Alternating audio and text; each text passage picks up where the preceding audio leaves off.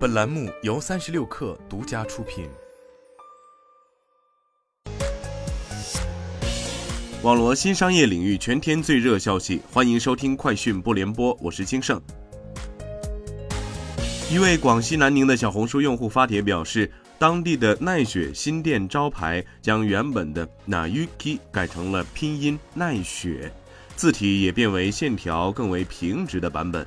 此外，原本 logo 的中文名奈雪 no 茶也变成了奈雪的茶。向奈雪方面求证此事，但暂未收到回应。不过，奈雪小红书官方客服则在上述帖子下表示，品牌目前在逐步进行升级迭代。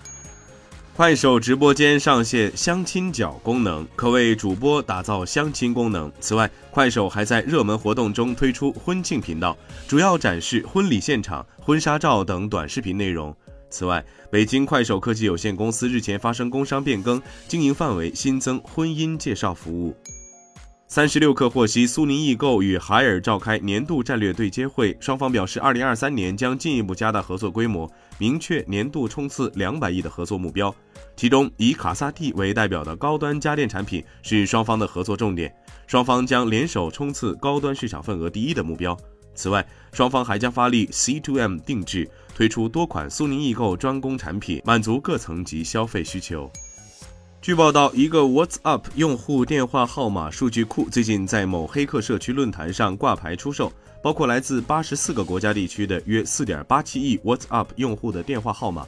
WhatsApp 拥有大约二十亿用户，这意味着该数据库包含了四分之一 WhatsApp 用户的信息。目前尚不清楚这些号码是如何获取的。这样的数据库可以用于垃圾邮件、网络钓鱼和其他类似的活动。外媒表示，用户可通过更改隐私设置将个人信息隐藏。特斯拉 CEO 马斯克昨天在社交平台宣布，特斯拉全自动驾驶测试版 Full Self Driving Beta 现已面向所有北美付费车主推出。特斯拉于二零二零年开始测试 FSD Beta，自那时以来一直在频繁发布 FSD Beta 计划的新软件更新，并为其添加更多用户。据路透社报道，马斯克昨天表示，Twitter 将从下周开始解封 Twitter 封禁账号。此前一天，他曾发起网友民意调查，询问是否应该让大多数被封禁的账户回归。